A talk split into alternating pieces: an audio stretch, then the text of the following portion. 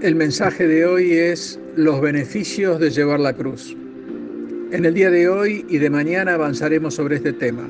Creo que no hace falta que te diga que nosotros como seres humanos somos proclives a tratar de escaparle a los inconvenientes, a las dificultades, a las dudas, los problemas, los peligros, los conflictos. Queremos estar lo más lejos posible de todo lo que traiga pesar a nuestras vidas. Y en este contexto es que yo vengo a decirte que cargar una cruz puede llegar a tener algunos beneficios. Veamos la palabra en Marcos 8:34. Jesús es el que habla. Y llamando a la gente y a sus discípulos les dijo, si alguno quiere venir en pos de mí, niegue hacia sí mismo y tome su cruz y sígame. En este pasaje de las Escrituras, Jesús le habla a dos grupos de personas. Uno, a las multitudes. Dos, a los discípulos. Y nosotros sabemos que este no es un mensaje popular que cause gozo, porque el negarse a uno mismo y tomar una cruz implica esfuerzo y sufrimiento. Pero aprenderemos que hay beneficios en tal acción. Y el cristiano no debe conformarse solamente con la salvación, que es regalada, sino en lograr ser discípulo de Cristo llegar a ser como Cristo y para conseguir ser discípulos hay ciertas condiciones a observar y cumplir, esto es, negarse a sí mismo y tomar su cruz. Nosotros sabemos que para los judíos morir en una cruz era una verdadera vergüenza, una humillación y una, y una maldición. Para nosotros la crucifixión representa el mensaje de salvación por la muerte de Cristo. A los griegos les parecía locura que el Mesías hubiera muerto en la cruz y para los judíos esta afirmación era un tropiezo. Primera de Corintios 1:23. Pero nosotros predicamos a Cristo crucificado, para los judíos ciertamente tropezadero y para los gentiles locura. Los judíos rechazaban hasta violentamente la idea de salvación mediante la cruz. Fijémonos lo que nos dice Filipenses 3:18, porque por ahí andan muchos, de los cuales os dije muchas veces y aún ahora lo digo llorando, que son enemigos de la cruz de Cristo.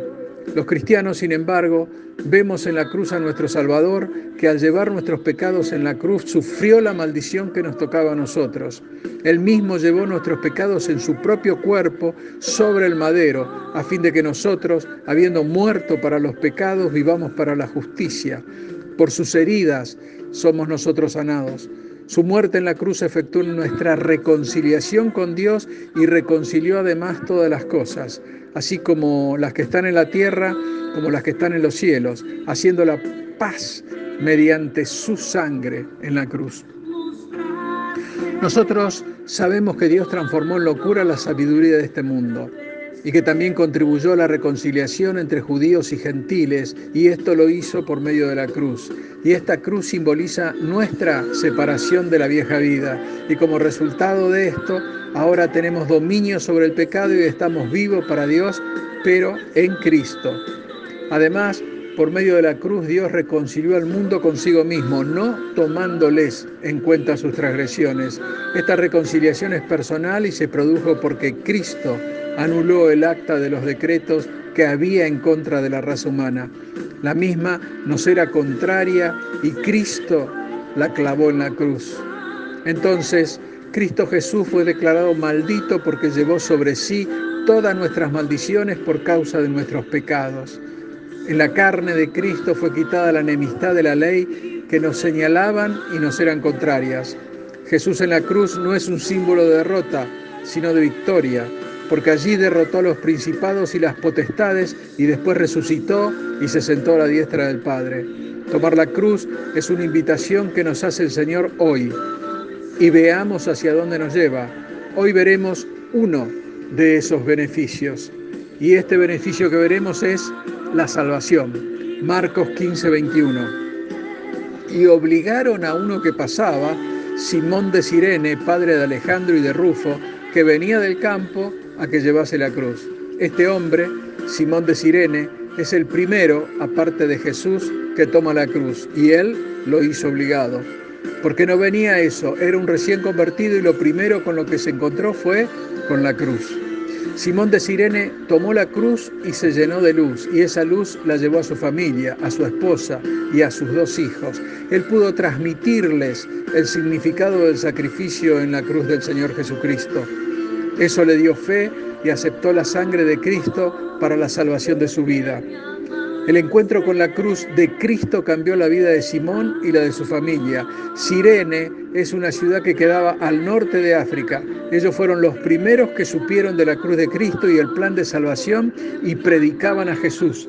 Miremos Hechos 11, 20 y 21. Pero había entre ellos unos varones de Chipre y de Sirene, los cuales cuando entraron en Antioquía hablaron también a los griegos, anunciando el Evangelio del Señor Jesús. Y la mano del Señor estaba con ellos y gran número creyó y se convirtió al Señor. El cambio operado en Simón y su familia tuvo repercusiones más allá de la ciudad de Sirene, porque después que el Señor murió, resucitó y pasados 40 días, donde se derramó el bautismo del Espíritu Santo en lenguas como de fuego, esto es el Pentecostés, a un grupo de personas reunidas y que entre ellas había personas de Sirene y lugares colindantes. Miremos Hechos 2.10. En Frigia y Panfilia, en Egipto y en las regiones de África más allá de Sirene, y romanos aquí residentes, tanto judíos como prosélitos, podemos apreciar que el primer beneficio de la cruz se manifiesta en que la luz de Cristo va a llegar a toda la familia. Si queremos que toda la familia llegue a Dios, hay que tomar la cruz. Para concluir, vemos que la primera iglesia es la de Antioquía. Allí fueron llamados por primera vez cristianos y había gente a que no saben de dónde, sí, por supuesto, de Sirene. Cuando tomamos la cruz, la bendición llega a uno, a la familia, incluso a nuestra ciudad. Hechos 13.1. Había entonces en la iglesia que estaba en Antioquía profetas y maestros, Bernabé, Simón, al que llamaban Níger, Lucio de Sirene, Manahem, el que se había criado junto con Herodes el tetrarca, y Saulo. Pregunta, si el Señor te dice, niégate a ti mismo y toma mi cruz, ¿qué te parece? ¿Estarás preparado? Dios te bendice. Amén.